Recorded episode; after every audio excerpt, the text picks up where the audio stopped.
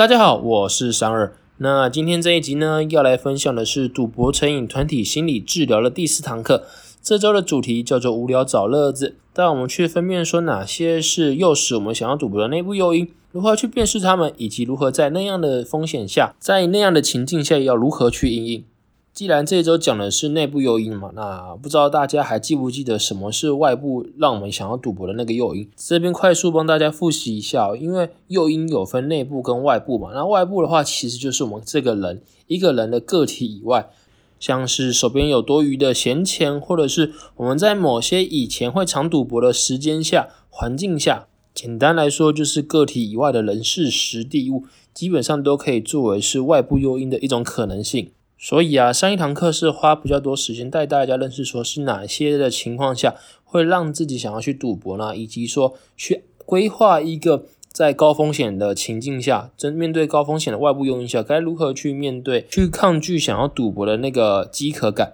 就是针对事前的风险情境规划以及应对的方式，反复的练习之后，那当这个情况真的到来的时候，我们就可以很自然而然的用我们原本规划要面对的事情来去应对它。回过头讲这周的主题啊，讲的是去辨识说想要让我们赌博的内部诱因。那外部就是指个体以外嘛，内部就是指个体以内。就是我们的这个人，我们的情绪或者是感觉，有没有在复原戒赌的过程之中呢？有哪些情绪或感觉特别会让我们的大脑去触动那种想要赌博的念头啊？所以首先呢，就是要做内部诱因的辨识。哪三个？就是简单一讲一下，就是大家评估之后，有哪些会比较让人想要赌博的情绪？首先呢，是挫折的时候、生气的时候、开心的时候、被指责的时候、有压力的时候。忧郁的时候、放松的时候、兴奋的时候、无聊的时候、孤单的时候、感觉到人生被剥夺的时候，或者是有报复心的时候，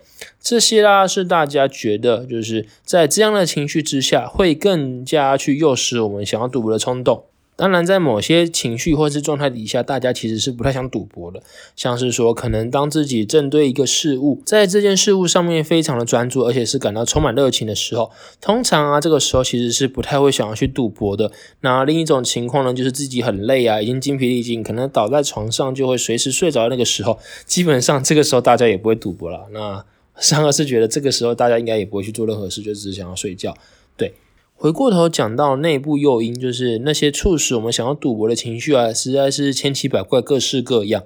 那唯独有一种是这集想要去探讨的，就是在无聊的时候，我们该去如何应应我们自己无聊的这个状态。因为其实大家要知道，就是在赌博的人啊，他过去可能一天的时间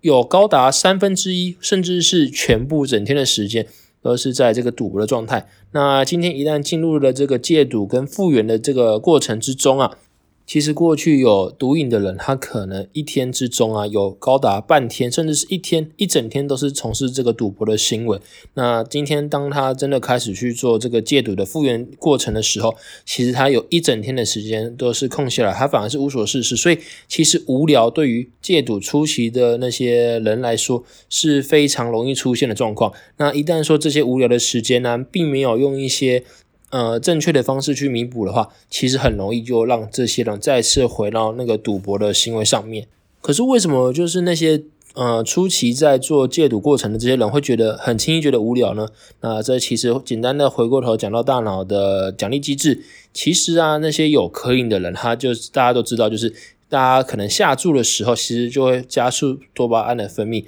当多巴胺的分泌因为这个事情来到一个程度之后啊，其实大脑或多或少会去降低原本多巴胺的分泌。假设原本多巴胺，假设原本多巴胺是在我们日常生活中是分泌一百帕好了，可是因为我们长期在赌博下来，大脑觉得说啊，这个多巴胺实在是分泌的太多了，可能接下来会负荷不了，所以大脑啊就要求原本分泌多巴胺的那个部位将多巴胺分泌的浓度降低。原本呢，我们在日常生活之中可能会因为一些很刺激、很有趣、让我们感到开心的事情，去分泌到一百分的多巴胺，那我们也是维持在这样的一个情绪波动底下。可是，当我们长期接触赌博来讲啊，因为分泌了太多的多巴胺了，所以大脑决定说要降低我们日常生活中在基本状况之下的那些多巴胺的浓度，所以变得是说，呃，当我们今天不赌博的时候，我们原本的多巴胺是一百分。可是，当我们赌博成瘾之后，可能日常生活中分泌的多巴胺是八十分而已。在这样的情况之下，有那个二十分的落差。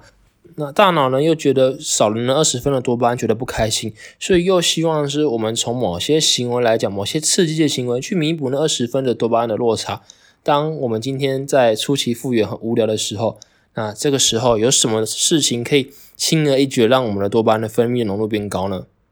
嗯，没错，就是赌博。对，所以其实啊，在戒赌复原初期的时候，如果在无聊的时间没有用一些可以有效增加多巴胺、用健康的方式增加的多巴胺的这些行为来代替的话，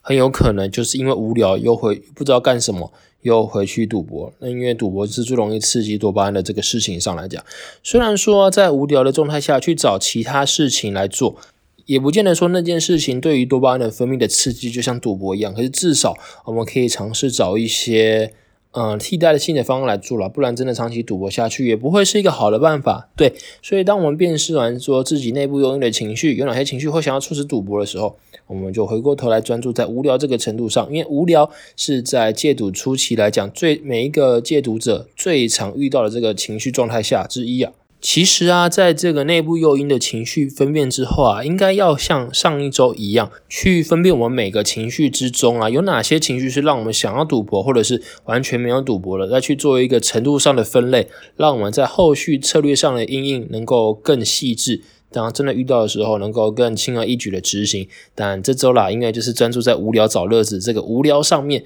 所以呢，其实这个部分很快就跳过去了。取而代之的呢，就是回头去专注在无聊这个情绪上该怎么应对。当我们知道说，在戒赌的复原初期，很容易会有这种无聊的感觉，却又无所适从，不知道该怎么填补这些时间的时候啊，这时候我们就必须要想好说，如何回避这样这些高风险、这些无聊的情境的一些策略。所以呢，其实基本上这个策略可以分为三个大项目。第一点呢，是与他人建立关系的策略。为什么要跟他人建立关系呢？因为大家可以回想说自己在过去可能朋友比较多啊，身边亲朋好友比较多的时间，当自己的情绪比较开心或者是比较难过的时候，会做什么事？我想绝大部分的人应该会是找一个自己喜欢的人或者自己觉得很亲很要好的朋友去诉苦。那这个诉苦或者是去分享喜悦呢，都可以让我的情绪可以稳定在一个程度之下。对比我们原本过去在赌博那些时候，因为在赌博其实是高张力的环境之下，其实情绪都会有很大的波动起伏。有时候可能诶前一秒赢了钱很开心，啊突然又喷光，然后之后又赔回来，就是那个情绪是上上下下、上上下下，像在坐云霄飞车一样。所以啊，当今天我们在戒赌的初期真的是很无聊的时候，或多或少会觉得这样没有情绪起伏的人生实在是太无聊了，所以就想说做一些刺激的事情。可是。因为其实正常人的生活并不是时时刻刻都那么刺激，所以我们终究要去回到说我们原本那种原本的日常生活、原本的情绪波动的那个样子。所以要尽可能的去维持自己情绪的稳定，像是参加复原团体，或者是做一些新的休闲活动，跟朋友做一些新的休闲娱乐。对，那借由跟人际的互动来让自己的情绪能够缓和，同时呢，填补那些因为我们戒赌而空出来的无聊时间。第二点呢，讲的非常的直白，就是要协助我们自己去度过那些无聊的时间的策略。像这边举的例子啦，像是可以参加一些自工的活动啊，或者是说从事一些有技巧性的游戏或运动。那这边的举例比较有趣哦，像是打高尔夫球、射飞镖，或者是下棋，做一些持续可以让自己呃需要努力，然后又借由这些努力可以获得一些成长跟成就感的事情。第三点呢，就是在事前规划好自己每一天空闲的时间的详细日常行程规划，让我们去做完整的时间管理以及活动安排，才不会说，诶，当我们今天可能在假日的某个时间，诶，时间空下来真的很无聊，哦，又想去赌博了，绝对不能这个样子，要把自己的时间做适当的安排，就按表操课，让自己在接下来的一段时间里都不会有那种空闲无聊的时间产生哦。第三点呢，就是当自己真的遇到情绪或者是压力来袭的时候，要如何去因应他们而做出的策略。那当自己觉得压力很大，或者是真的很有情绪的时候啊，可以试着去用一些思考中断法，或者是直接去联络那些知道自己现在的状况，而且愿意用同理心去陪伴你的重要他人。然后呢，适时的向他们诉苦，也许啊，像那种压力的情绪，可以在这种诉苦的过程之中获得释放，又或者是说，可以事前先准备好几件自己喜欢做的耍废的活动，对，像是有些人可能想看 Netflix，有些人在压力大的时候就想去打手游，或者听音乐、散步、喝杯咖啡等等。就是在适当的压力之下，要给自己预留有一个喘息的机会，让自己的情绪能够放松，不要因为这些压力大的情绪诱使自己呃很焦虑，然后要再次想去赌博。那第三点呢，调整情绪的方法有一个很简单，就是运动。其实运动啊，是心理治疗师非常推崇的一个方法。因为为什么呢？其实运动的时候，在这个过程之中，其实就会分泌多巴胺，它是一个天然健康的多巴胺，它是经过一段努力而取得收获的多巴胺，然后同时也可以让我们的身体变得更健康嘛。对，就不像是赌博啦那种，就是你很轻易就可以用一个键去下注，然后让自己觉得很刺激，轻而易举分泌多巴胺的行为。那再下一个呢，就是说适时的做一些放松的训练。这些放松的训练呢，大家其实可以去 YouTube 找，呃，网络上的一些心理治疗师，看他们是如何去做这些事情的。那这些放松训练的项目有腹式呼吸，就是肚子那个腹部啦，再来是肌肉放松、冥想等等。对，所以前面当心理治疗师带我们去认识说什么是呃诱使我们想要赌博的内部诱因，专注在无聊的时候我们该怎么做。以及一些策略上的阴影跟应对，这些东西讲完之后啊，其实就是让各个学员去想说，当自己在戒赌初期很无聊的时候，到底该有哪些不同的活动去填补这些空缺的那种感觉。这类空缺的填补可以分为两大类，一类呢是简单耍废的那种，就像是哦，我想听 podcast，我想去玩手游，想去看漫画、打电动耍废的这一种。另一种呢是比较有挑战性跟成长性的规划。其实这两种规划啊，应该要相辅相成，才可以让我们的生活呢，不会说过得非常的无轻松，但是又非常的无趣。同时呢，又让了我们的生活能够有点挑战性，有点成长性，既有努力带来有所收获的成就，让我们可以持续专注在一个技能的成长跟发挥，却又不会让我们自己的生活逼得太紧，觉得说哦，又压力很大，想要做一些可能赌博的这种事情来放松，来排遣我们的情绪。这边三个简单就分享我的例子啊，所以三个觉得说自己在休闲的活动的时候啊，其实可以做一些运动或者是健身，因为其实三个以前还蛮结实的，只是后来就变得肥仔了，所以三个其实想要重回以前年轻的时候的那种体态，对啊，所以其实我讲健身的时候，心理治疗师是很认同的，对，因为这种东西就是天然的分泌多巴胺，又是用健康的方式。第二个呢，三个就是想要把自己的 podcast 给录好，那让更多人知道说，其实赌博成瘾。是可以被治疗了，虽然说治疗的过程很艰辛，那也希望大家说，如果真的遇到小赌怡情的那种路口，也不要轻而易举的摘下去，就是奉劝世人啊，对，这可能是三个觉得说自己活在这个社会上，除了工作以外，额外能够对这个社会有所贡献的残余价值了。好，第三点呢，其实就是三个想要去做个小市集摆摆摊，因为啊，三个发现说自己身边的亲朋好友有在做一些小首饰、小皮雕。或者是手工肥皂等等，所以三个呢也希望就是借由可能摆摊，让他们的产品能够给被更多人看见，然后进而让这些可能卖的比较好的这种市场认证，带给他们更多的信心啊，让大家的生活能够循循善诱。不过啊，当三个其实讲出这三点之后，心理治疗师有觉得说有点太过成长性了，所以他还是希望说三个能够有一些。不用耗脑力的休闲活动，那就像三个最近就是在看 Netflix 啊，对，三个刚刚还在看那个 Sweet Home，就是韩剧，所以很刺激，完全不用耗脑力就可以排遣到一个时间的一个做法。虽然说应该不少人会觉得说，就是耍废啊、看剧啊、打电动、看漫画这类事情是很没有生产力的行为，可是啊，对比。就是在无聊的时间回去复读来讲，我想在一个过程之中偶尔耍耍废，让自己能够真的不要再去有那种赌博跟金钱上的损失，我觉得这比什么都还来的重要。对，当然这个过程之后啊，势必人生如果找到一个新的方向、正确的方向，我想全心全意投入之后，应该会有更好的结果吧。嗯。总而言之呢，就是试着让自己的生活能够去脱离赌博时期的那个状态，用比较充实、比较多样化的方式呢，让自己能够感到放松跟稳定的情绪。也许是做一些简单的休闲活动，也许是做一些比较有成长性的技术挑战，又或者是就干脆安排一个休假嘛，对，远离日常的工作，远离原本那种赌博的情绪，让自己的心情稳定之后，然后借由可能药物的控制。那重新再出发，那也就是说，希望这一次的出发会有好的结果。简单分享说自己平常想要从事的休闲活动跟活动之后啊，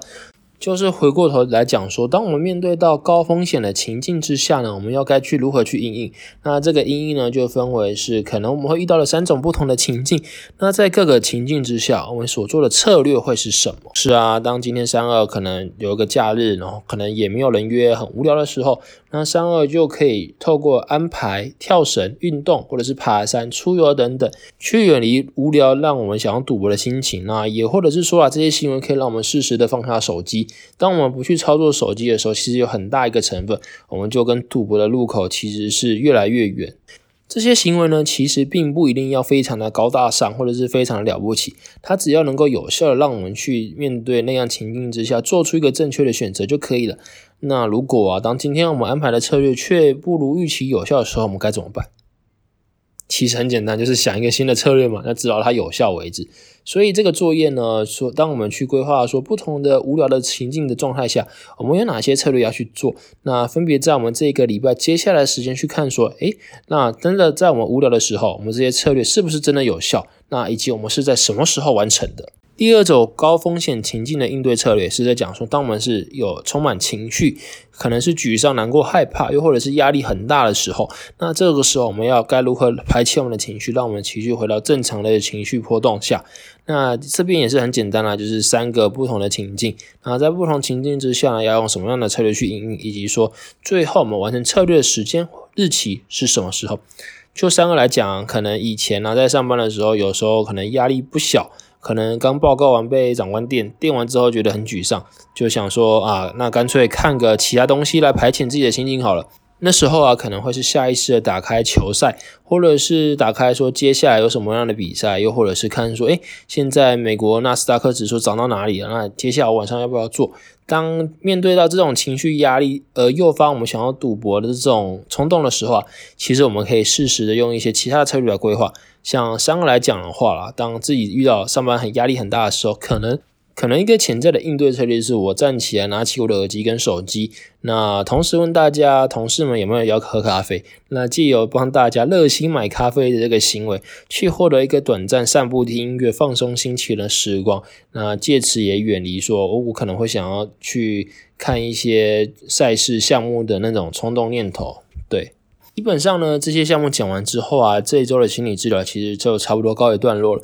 那这边让商二再一次回顾说这周到底做了什么。首先呢，是面对说哪些内部诱因、哪些情绪跟感觉是让我们想要赌博的。那当我们辨识出这些情绪之后呢，我们去为这些情绪想要赌博的冲动去做分类。再来是，其实在赌博的初期啊，很常会有那种无聊。那无聊的状态下，如果没有适时的活动去填补的话，很有可能就是。我们就在无聊的时刻就回去赌博了，所以我们必须要事先想好，说在无聊的时候我们要有哪些的休闲活动的规划，让我们就是从从事一些可能很耍废、很放松，又或者是相对比较有挑战性的活动，让我们能够有一个专注的事情持续去做下去，持之以恒，进而去达到戒赌的这个效果。那同时发展得宜的话，也有很有可能就是说，诶。发掘自己的另一个专长也不一定。其实三二这边简单的分享啊，当初三二去那个成瘾防治科咨询的时候啊，其实就有听到一个案例是。呃，曾经有个毒瘾者，他戒毒的路戒毒的路上非常的辛苦，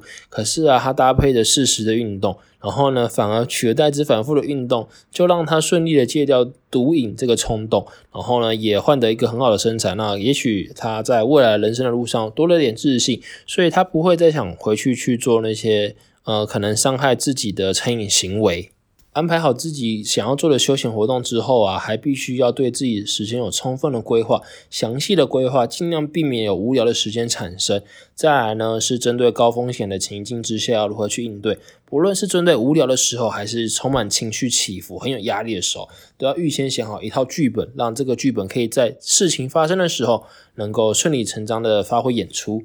接下来简单讲一下回家作业好了，回家作业呢，其实就之前的那个。赌博成瘾冲动的行事历记录，还有记账以及时程规划表，都还是持续有在进行。其中最深的就是那个每日规划表啊，就是每天从呃礼拜一到礼拜天，从早上七点到晚上十二点，都要事先想好说，哎，到底要做什么样的事情，去让自己在每一段时间都有事情可以做。对啊，虽然说这个其实上礼拜也有分享过了，就治疗师来讲，这点是最难去做到，但是做到之后也最有效的，因为做写完之后就按表操课就没事了，就顺顺利利就度过一周。好啦，今天团体心理治疗的分享就先到这边了。如果大家有任何问题的话，欢迎到三二的 IG 上搜寻“不切实际”，记是记录的记，又或者是搜寻英文 “unrealistic 三二 U N R E A L I S T I C” 阿拉伯数字的三二。那有任何问题的话，三二都会竭尽所能的回答啦。如果大家觉得有什么有趣的休闲活动，也欢迎到 IG 或者是到 Apple 的评分上分享给三二哦。那我们下次见喽，拜拜。